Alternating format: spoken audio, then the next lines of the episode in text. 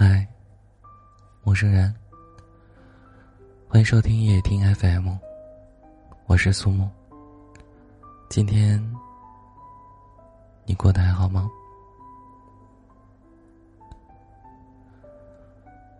当爱而不得成为常态，我们都要学着释怀。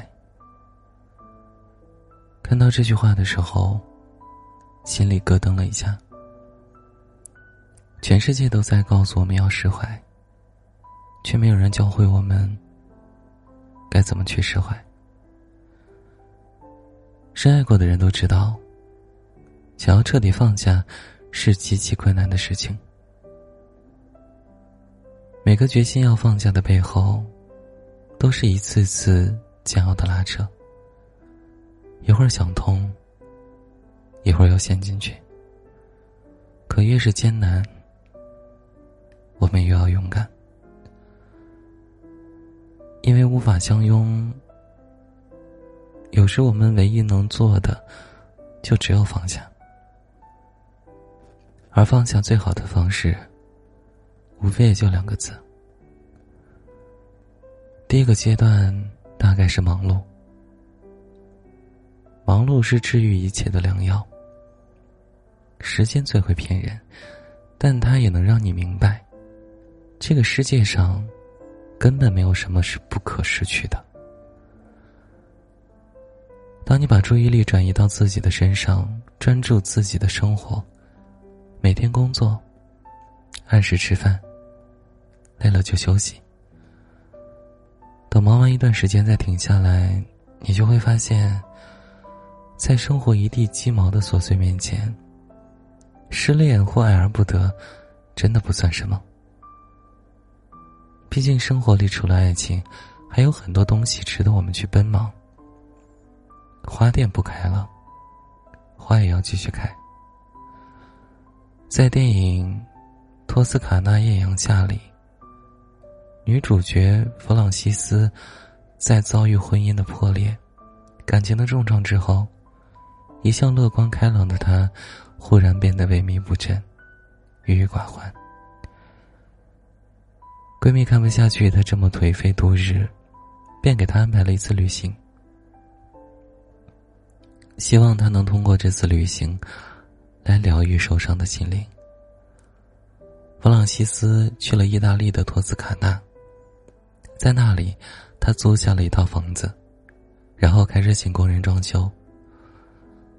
房子在装修的过程中，他结识了新的朋友，慢慢开启了生活新的阶段。他学会做饭，时不时就去市场买菜。偶尔做了美味的佳肴，还会请朋友来品尝。他同朋友谈天说地，有时还主动的去邻居家做客。他每天都很忙，但忙却快乐着，日子过得很充实。忙碌的日常渐渐抚平了他在爱情里所受的伤。让他走出了婚姻的阴霾，重新找回了自己。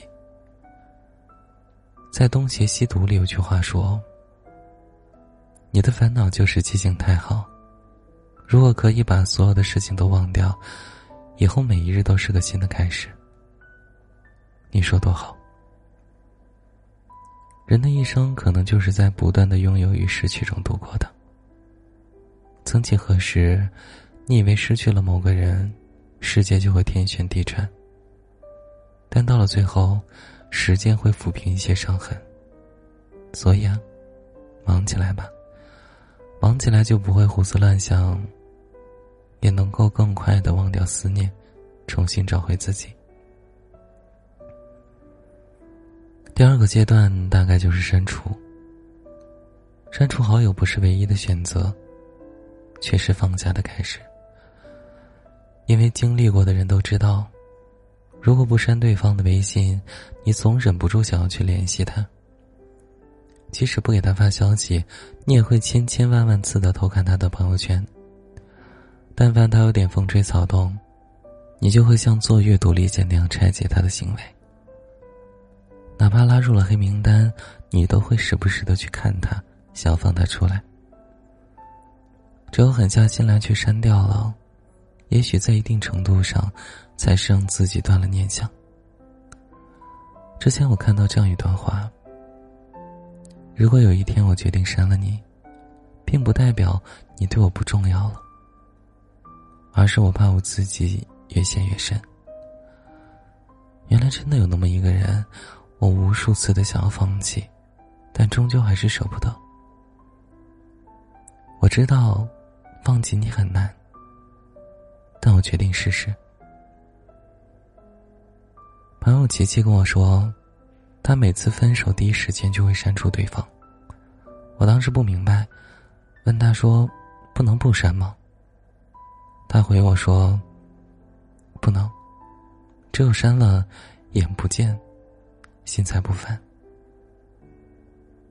他还跟我说。不管是用什么原因分手，只要分手了，就别想回头。但凡是动过心的人，都是不能做朋友的。删他好友，是放过他，其实也是放过自己。后来做了很多期的电台节目，听了很多伤感的故事，才发现，原来删除联系方式，真的才是放下的第一步。之前微博上也有热门话题讨论过：分手后一定要删除对方吗？有个回答说：“当断则断，不仅要删好友，也要从心里删去这个人。”深以为然。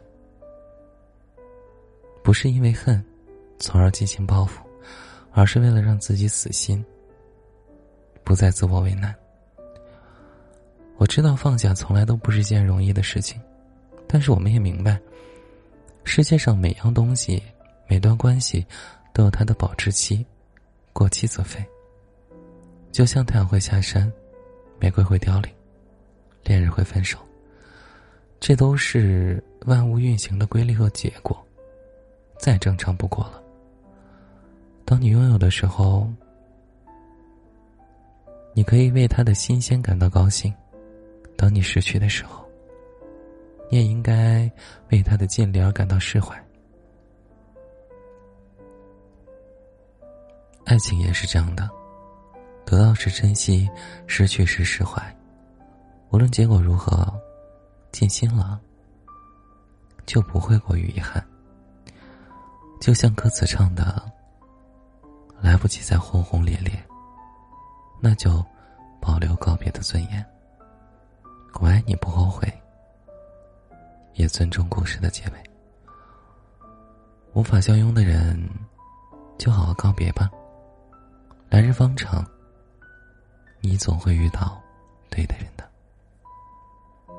好了，那今天的节目就和你分享到这儿了。祝你晚安，做个好梦。